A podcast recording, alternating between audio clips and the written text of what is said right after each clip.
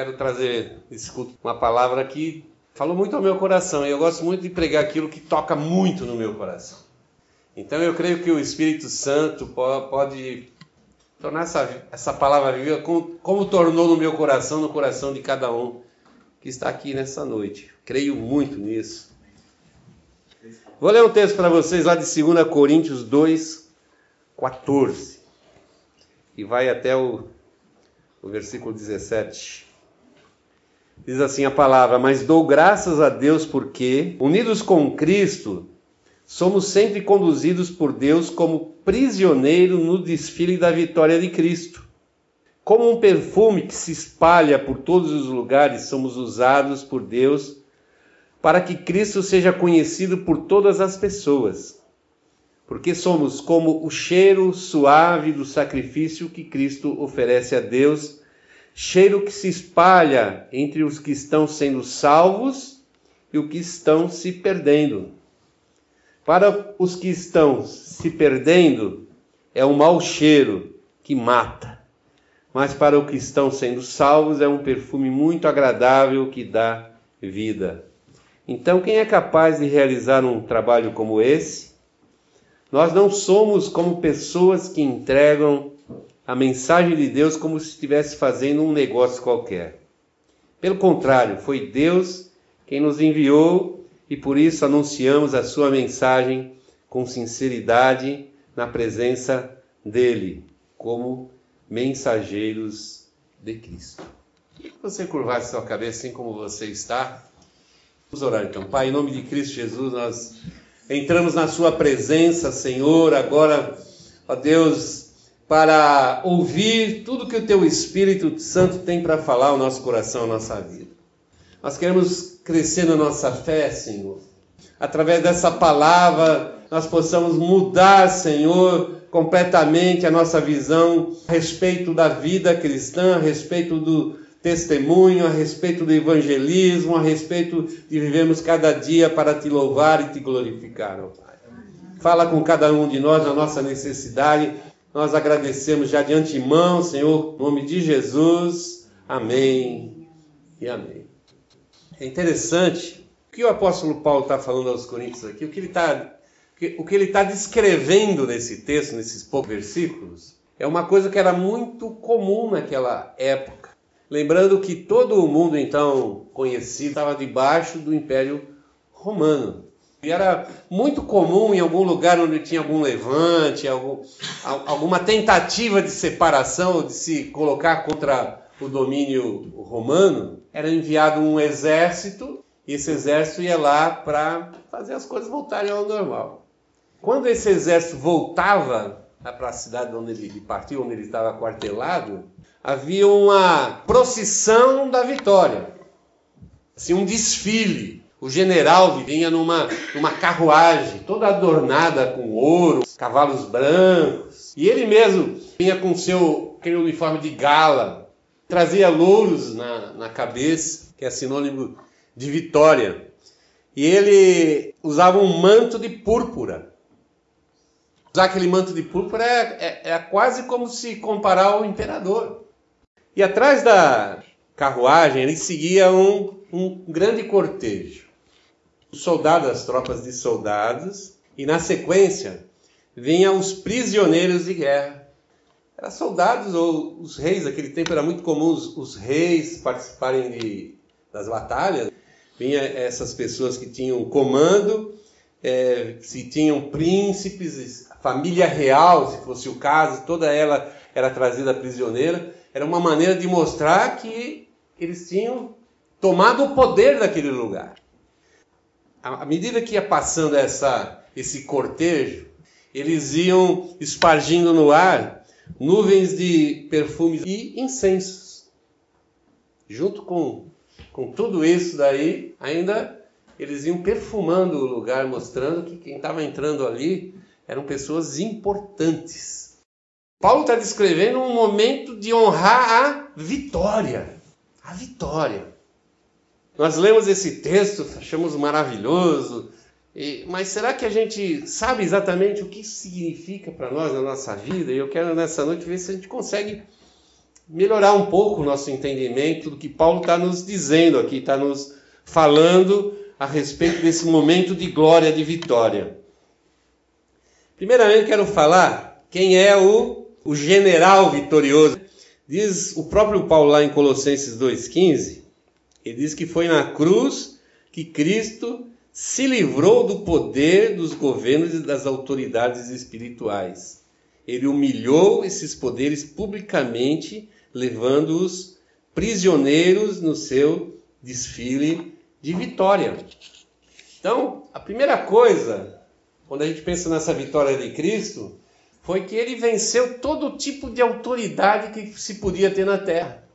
Seja de homens que pensaram que talvez pudessem terminar, exterminar o plano de Deus, levando Jesus à cruz, tanto por parte dos judeus como por parte dos romanos. Que os judeus fizeram dois tipos de acusações diferentes para levar Jesus Cristo para a cruz. Perante o Sinédrio, ele foi acusado do quê?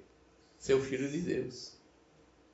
Era impensável para um judeu pensar que alguém poderia ser o filho de Deus. E foi isso que levou por parte dos judeus Jesus para a cruz. Mas quando eles levaram Jesus lá para Pilatos, a acusação mudou. E ele era o rei dos judeus, né? alguém que estava se levantando contra o governo romano. Então Cristo veio vencer todo tipo de autoridade aqui na terra. Tudo vai ser submetido debaixo da autoridade de Cristo. Todo poder, de poderes espirituais ou poderes humanos, todos os poderes vão se dobrar diante de Jesus Cristo. Na verdade, não é? O processo já já começou. E começou onde? Começou pela Igreja de Cristo. Que vai chegar o um momento que todo joelho vai se dobrar e toda língua vai confessar que Jesus Cristo é o Senhor. Por quê? Porque isso é o, é o, é o, é o propósito de Deus ao enviar Jesus Cristo aqui na terra. É retomar a autoridade de Deus sobre a sua criação. A gente, a gente aprende lá, logo no comecinho lá do, da Bíblia, que o homem pecou. E quando ele pecou, ele entregou a autoridade que Deus tinha dado a ele, entregou para o inimigo, pô, colocou na mão de Satanás. E quando nós falamos hoje que o, o mundo jaz no maligno, ou que está debaixo da autoridade de Satanás, é justamente porque o homem propiciou isso. Aquilo que Deus tinha dado ao homem, que, que eles deviam reinar sobre a criação, tudo estava sujeito ao homem, essa autoridade foi, foi entregue de, de mão beijadas para Satanás pelo próprio homem. E agora Jesus, como homem, veio tomar novamente nas mãos de Deus esse poder. E outra pergunta aqui: quem são os prisioneiros? Diz lá no versículo 14: Mas dou graças a Deus porque, porque unidos com Cristo somos sempre conduzidos por Deus. E agora presta atenção: como prisioneiro no, no desfile de vitória de Cristo. Esse texto soa muito estranho. E soa tão estranho que eu fui procurar outras versões. E algumas versões você vai achar alguma coisa um pouco diferente. Dizendo que nós somos os vencedores. Nós que estamos recebendo essa glória. Mas o texto não diz de fato isso. Até agora quem venceu foi, foi Cristo. É isso que é a palavra de Deus. Ele é o o primeiro de, um, de uma grande multidão que vai vencer como ele venceu. A palavra diz que ele é primícia de tudo de Deus. Ele é o primeiro que venceu, é o primeiro homem que está vivendo já com o corpo transformado, que é o corpo que nós vamos ver a eternidade. É o primeiro homem que já está vivendo a eternidade. Então, até agora, o único que venceu foi Cristo. O apóstolo Paulo diz que nós temos um último inimigo que vai ser vencido, que é a morte. Ele não diz que a gente já venceu os outros, ou que nós só temos esse. Não. Nós lutamos todos os dias uma batalha. E todos os dias nós temos que vencer o inimigo da nossa vida. Começando por nós mesmos, que somos o nosso maior inimigo. Mas vai chegar o dia que nós vamos ter a vitória sobre a morte. A morte é, é talvez o, o grande medo, a dificuldade, o temor que o ser humano tem. Um dia, de fato, nós seremos completamente vitoriosos. Mas o que me chama a atenção aqui nesse texto, nós somos parte do despojo da luta de Jesus Cristo contra as hostes malignas. Nós somos esse despojo que Deus separou para ser os seus servos aqui na terra. É como se Deus falasse assim, mostrasse para o mundo em geral, tá vendo, ó? Vocês podem viver diferente. Vocês podem ter uma vida totalmente diferente da vida daquelas pessoas que estão debaixo da autoridade de Satanás. Vocês podem viver dentro do propósito de Deus. É como se estivesse mostrando através da nossa vida que Cristo de fato venceu. Não é um, uma coisa que alguém imaginou um dia, não é? Ou alguma uma série de regras e propósitos que alguém pode viver porque, ah, cara, eu quero agradar a Deus. Porque se você pensar bem, é isso que as religiões tentam fazer, agradar a Deus. Mas quando a gente vai na direção de Deus, através de Cristo Jesus, que foi aquele que ele enviou para ser o caminho, as coisas são diferentes. Nós mudamos não é só simplesmente porque nós resolvemos seguir uma série de regras, não, porque o nosso interior é inundado pelo Espírito Santo de Deus. E esse Espírito fala todo o tempo conosco, seja diferente, seja cristão. E essa luta se trava em nós todos os dias. E ele não desiste, Espírito Santo, porque Deus não desiste de nós, porque Jesus não desiste de nós. Mas infelizmente a gente às vezes desiste de nós. A gente baixa a guarda, porque a gente não, não, não quer ser prisioneiro. A gente não quer ser escravo. Fala, por que eu estou aqui atrás, né? Por que, que eu não estou lá na carruagem, cara? Mas vai chegar o tempo que Deus vai nos colocar também nessa carruagem. Mas hoje nós estamos aqui com um propósito muito diferente. Diz lá no versículo 16, fala sobre o perfume, né? diz assim: Para os que estão se perdendo, é um mau cheiro que mata, mas para os que estão sendo salvos, é um perfume muito agradável que dá da vida. O triunfo de Jesus Cristo e esse perfume, que está se falando perfume de Cristo, nessa grande procissão de vitória, ele para as pessoas, os perdedores, que sentiam o cheiro que Cristo é o vitorioso, significava morte. Morte. Essas pessoas não aguentam Jesus, não querem Jesus. Quando a gente sente esse perfume de Cristo, nós que somos cristãos, nós nos alegramos. Ainda que a gente seja tratado como prisioneiro ainda, como escravo. Nós nos sentimos felizes, alegres. Por quê? Porque a gente diz assim, esse cheiro de Cristo. E Cristo é vitorioso. É incontestável a sua vitória. E como ele venceu, e essa é a minha garantia, eu também vou vencer. Eu não sei quando, eu não sei quanta luta ainda vou ter que ter, o tamanho dessa luta, mas eu sei que no tempo certo eu vou ser mais do que vitorioso, como diz o apóstolo Paulo. Então, para os vencedores, é sinal de vida, mas para os perdedores é sinal de morte. Mas tem aquela pergunta do apóstolo Paulo lá no, no 16. Diz lá: Então, quem é capaz de realizar um trabalho como esse? E o título da nossa pregação nessa noite é: Quem pode fazer isso? Quem pode ser esse espalhador do perfume de Cristo? Né? Quem pode? E o próprio apóstolo Paulo responde no 15, se diz assim, ó, porque somos como o cheiro suave do sacrifício que Cristo oferece a Deus. Cheiro que se espalha entre os que estão sendo salvos e os que estão se perdendo. E o texto é muito legal, porque nós somos o sacrifício de quem? De Cristo para Deus. É engraçado que Cristo é o sacrifício de Deus para nós. E quando eu me torno um cristão, cristão raiz, né? Aquele cara que é raizão mesmo. Aquele cara que não, te vê quando alguém pergunta assim, você é cristão? Hum, hum, hum. Até a página 20 só, né? Você é cristão? Ah, eu vou numa igreja. Você é cristão? Ah, eu leio a Bíblia.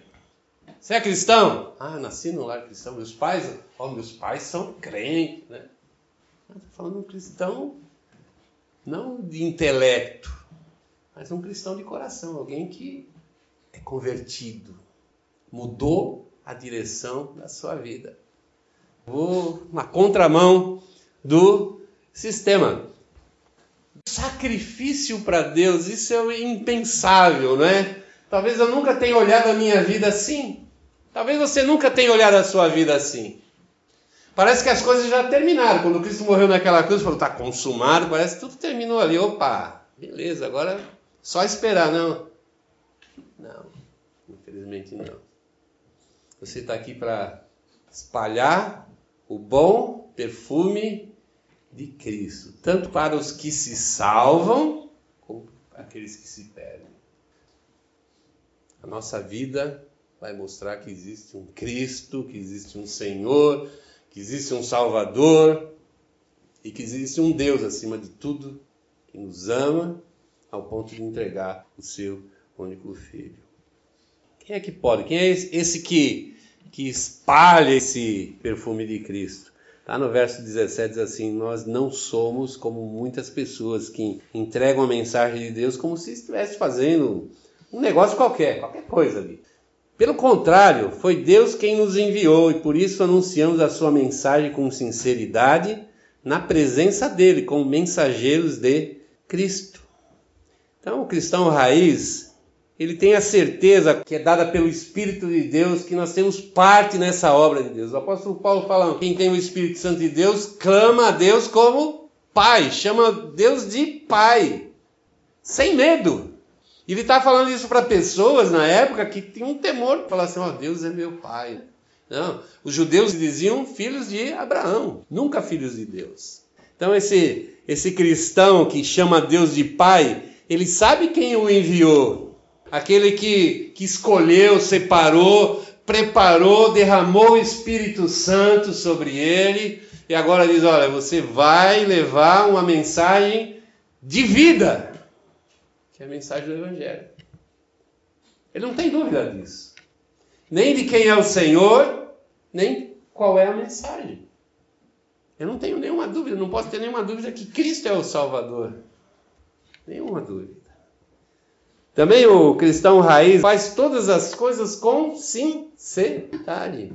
Qual seria o antônimo de sinceridade? Hipocrisia, falsidade.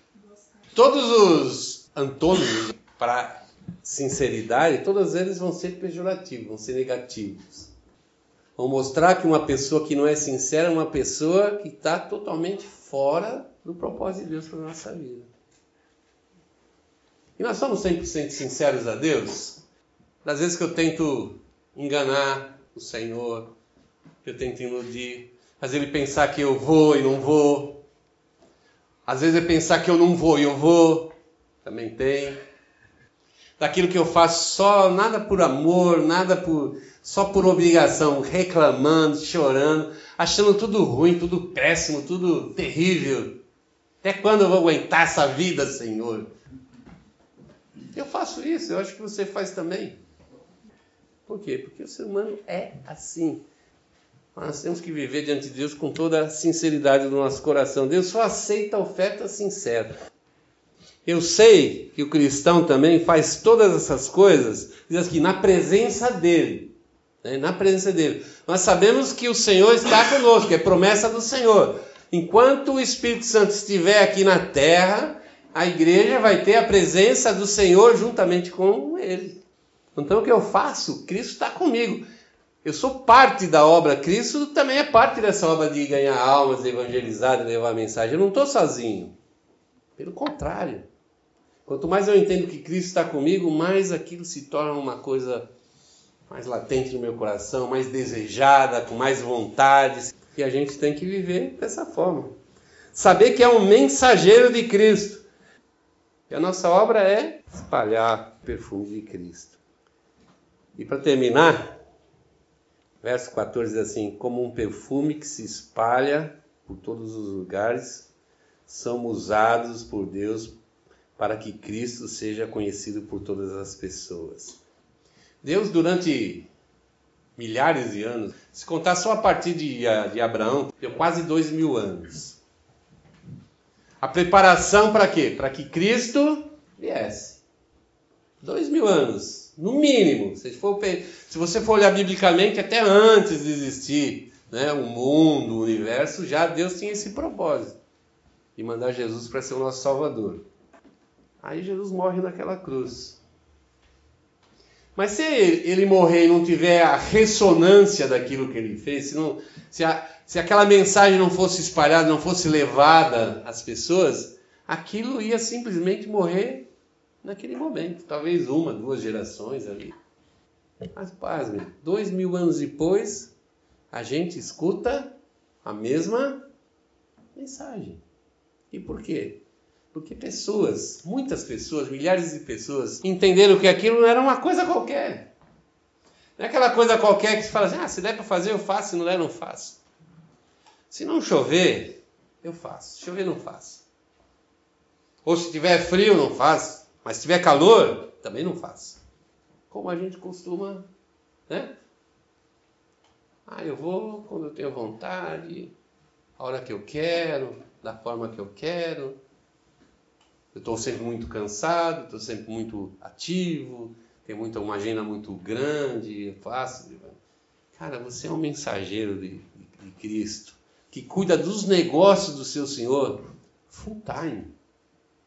Assim como Jesus lá no, no templo, a gente fica maravilhado, um, uma criança, 12 aninhos, discutindo com os doutores da lei, e de repente a mãe dele vai tentar dar um puxão de orelha nele, né? Oh, eu estava preocupado com você. E o que Jesus respondeu?